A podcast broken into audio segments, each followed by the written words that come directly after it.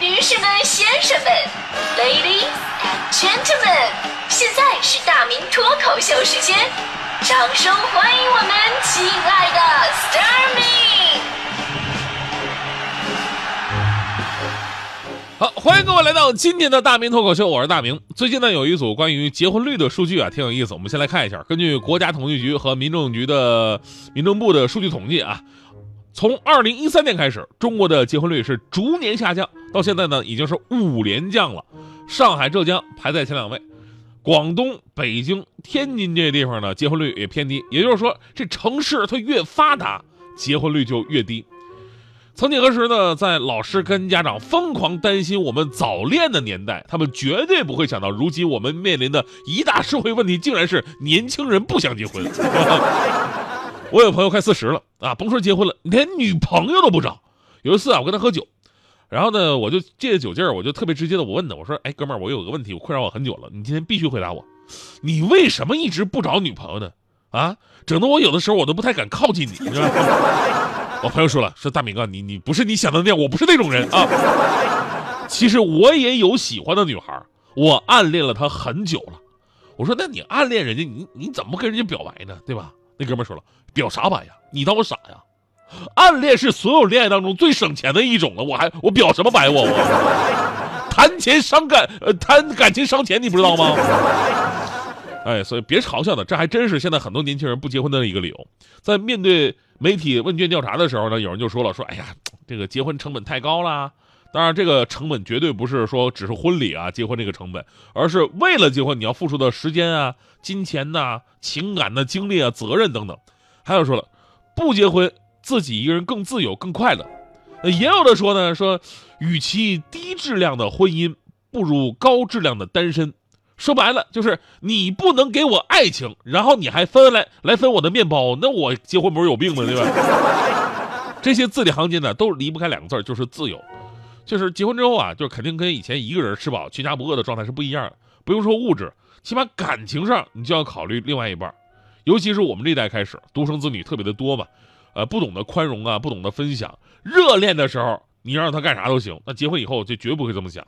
所以说这年头啊，最值钱的婚前财产就是自由，对吧？有句话呀，说的挺有道理，说孤独跟自由有着奇妙的联系，在某种情况之下，越孤独就越自由。所以呢，一个人的时候，你可以很随便，没有什么牵挂，哪怕是这个处对象，你怎么换，哎，你都莫名的理直气壮，对吧？我没结婚，我换对象怎么着了？但是我们上学的时候啊，应该对自由这两个字有着深刻的印象。人类社会没有绝对的自由，都是相对的自由。你必须要在遵守规则，啊，毕竟这个社社会上不是我们，呃，孤独着一个人，对吧？只有遵守底线，才能够和平共处。而如今呢，我们把自由这两个字开始物化了，于是开始出现了贩卖焦虑。啊，什么是物化自由啊？就很早之前我们给说这个财务自由分过级，来衡量大家伙目前的生活状态。财务自由呢，一共分五级，一级财务自由就是到菜市场买菜，不看贵贱。二级财务自由呢，是到商场购物不看贵贱；三级财务自由呢，是到珠宝奢侈品店血拼不看贵贱；四级财务自由买房不看贵贱；五级财务自由买公司不看贵贱，厉害吧？我以前我一直都是一级财务自由状态，自从我炒了股票之后，我就直接进入到了第五级。我现在买公司从来不看贵贱。而如今的这种所谓的财务自由物化的更加具体了。大家伙还记得之前我们说的这个车厘子自由是吧？说到这个车厘子啊，很贵，就很多人感叹：哎呀，我连车厘子我都吃不起了，我都吃的不自由了。所以呢，车厘子自由成为了一种成功生活的标杆。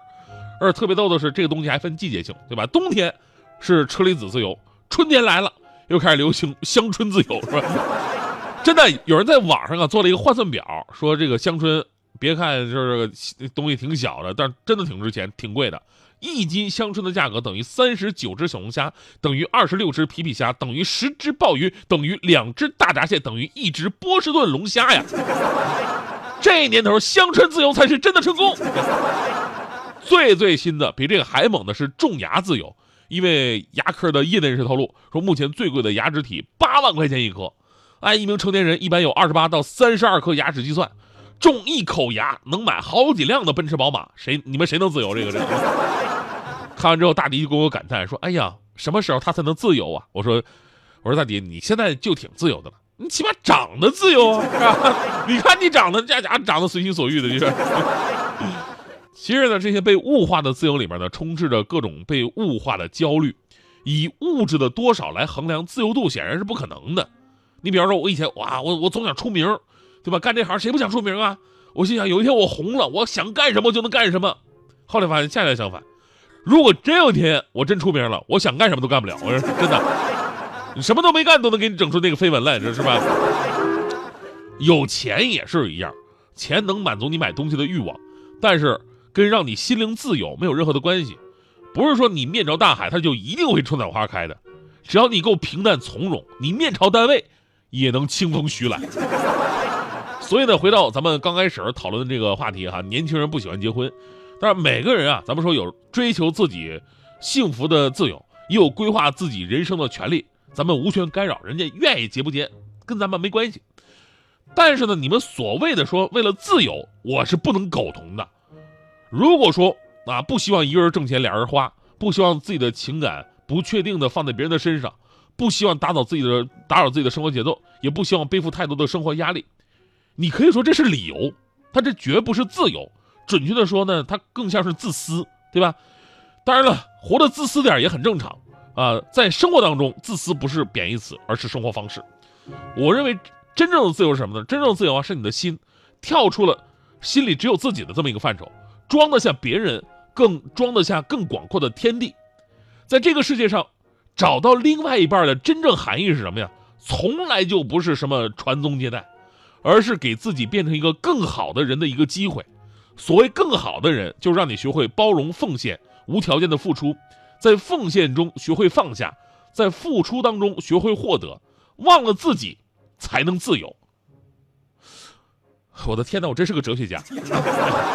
所以你看啊，就是当一个自私的人，原以会为了自己爱的人变得无私，这才是令人最感动的一个事情。比方说强哥最近啊，强哥最近特别感动的一件事，就是来自于强嫂的改变。那天俩人出去吃饭，你说平时出去吃饭吧，都是强哥来买单，结果那天呢，强哥一摸兜坏了，换裤子忘带钱包了。这我怎么办啊？这个媳妇儿会不会说我是故意的呀？对不对？强哥想的特别的多，当时特别焦急，脸都红了。结果这时候，强嫂看着强哥着急的样子，微笑着摇摇头说：“老公啊，算了，我来吧。”啊，强哥当时一听之后，无比的感动啊！这么多年，媳妇儿终于进步了。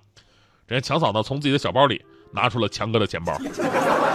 嗯，我就知道你丢三落四的。嗯，我帮你拿来了呢。也许会很我知道我的脾气不是很好，也许不一定。我知道我还是一样爱着你。打开一瓶红色的酒，看着情侣游来游去，是否我们都想要自由？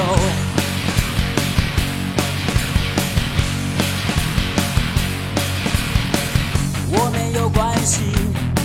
你可以假装在这里，一切好安静。我只是想把情绪好好压抑。到底谁会先说再见？我知道我一定哭泣。走的时候记得说，爱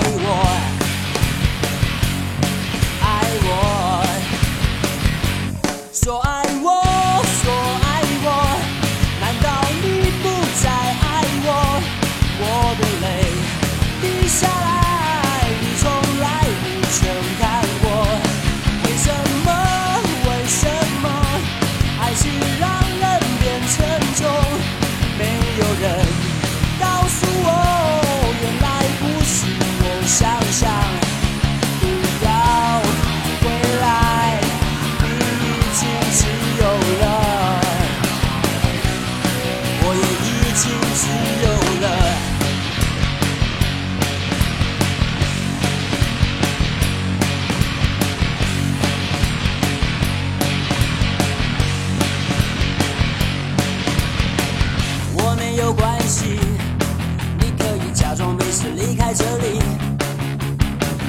一切好安静我只是想把情绪好好压抑。到底谁会先说再见？